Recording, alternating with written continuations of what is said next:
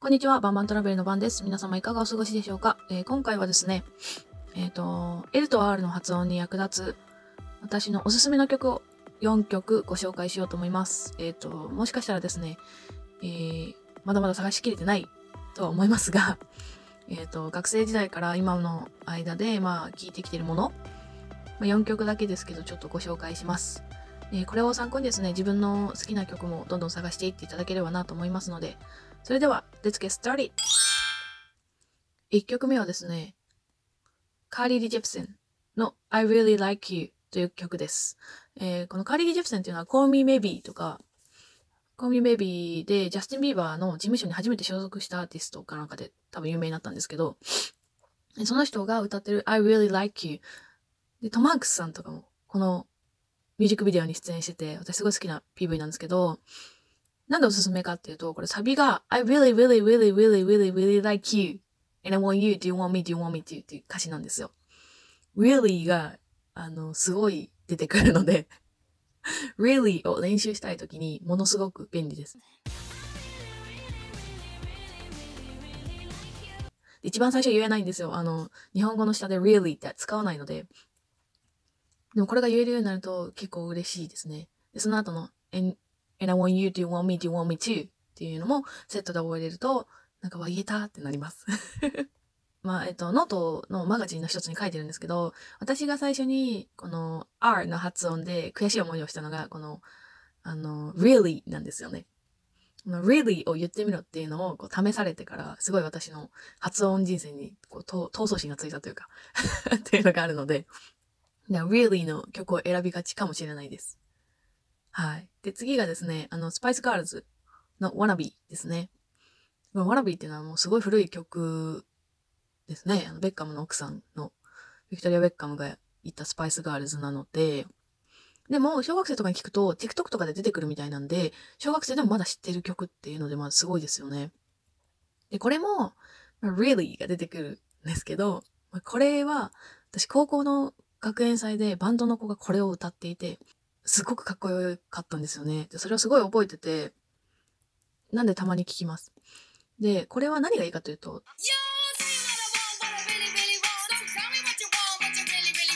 Tell you what I want, what I really, really want, so tell me what you want, what you really, really want っ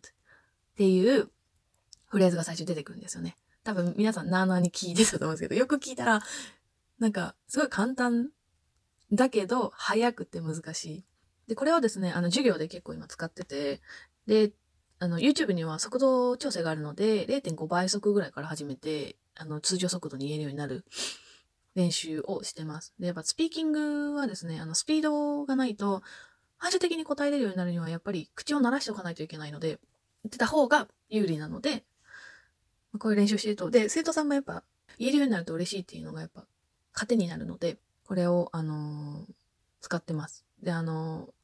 恋愛の曲なんですけど、So tell me とかって、普通の日常会話で言うんですよね。なんか誰かが向こうで話してることを聞きたいときとか。Tell me. Tell me what did you say? なんて言ってたか教えてよとか。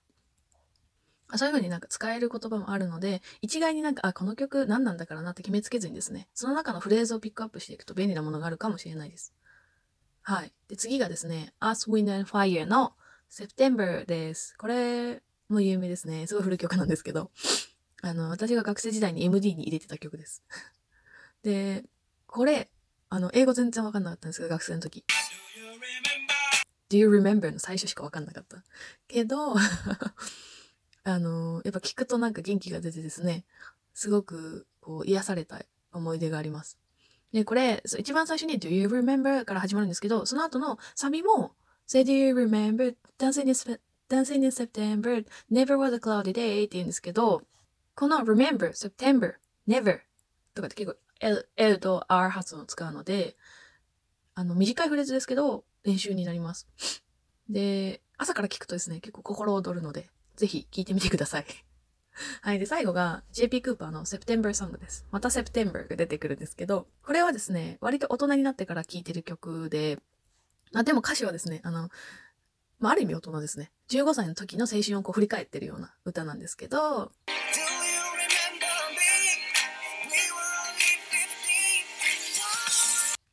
Do you remember me? We only 15. 15歳だったんだよ、あの時のみたいな、この淡い青春が描かれているような曲です。あの、歩いて聴いてるとですね、すごいこう、染みてくる曲ですね。この JP クーパーさんって結構、こういう爽やかな曲もあれば、私、The Reason Why っていう曲も好きなんですけど、結構こう、なんていうんですかね、大人チックな曲、大人チックなのかわかんないですけど、全然違う曲調とかもあるので、結構聴きます。ぜひですね、ちょっとチェックしてみてください。はい。で、えっ、ー、と、途中でも言ったんですけど、YouTube でこういうのを見るときは、速度調整ができるので、ぜひ速度を調整して、初めはゆっくりから聞いて、どんどんどんどん速くしていくのが、まあ、習得しやすいコツかなとは思います。で、あの、聞くときに注意してほしいのが、私はすごくそうなんですけど、歌詞、例えば、あの JB クーパー、セプテンバーソングとかで調べるときに、YouTube とかでですね、その時に、セプテンバーソング、和訳とかで調べちゃうんですよ。一番最初の一度だけとかだと和訳でいいんですね。あ、こういう風な流れの曲なんだっていうのを理解してもらって、ずっと和訳を見ながら聴いちゃうと、和訳の日本語しか見なくなってしまって、結局英語の歌詞が入ってこないんですよね。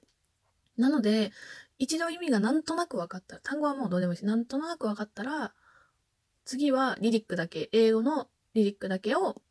見ながら、こう歌ってみる。